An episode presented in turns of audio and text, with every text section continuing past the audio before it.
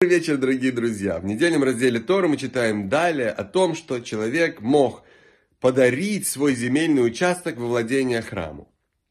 Не считается ли это неуважительным отдавать подарок обратно?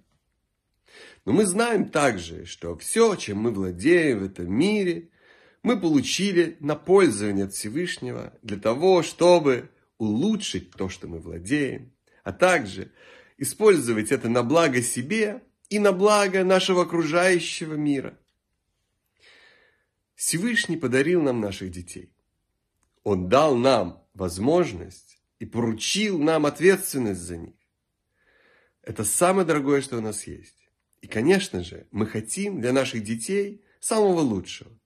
Поэтому так важно дать нашим детям еврейское образование. Дать им возможность учить Тору, источник мудрости, который поможет им сделать их жизнь по-настоящему полноценной, радостной и счастливой. Прекрасного вечера!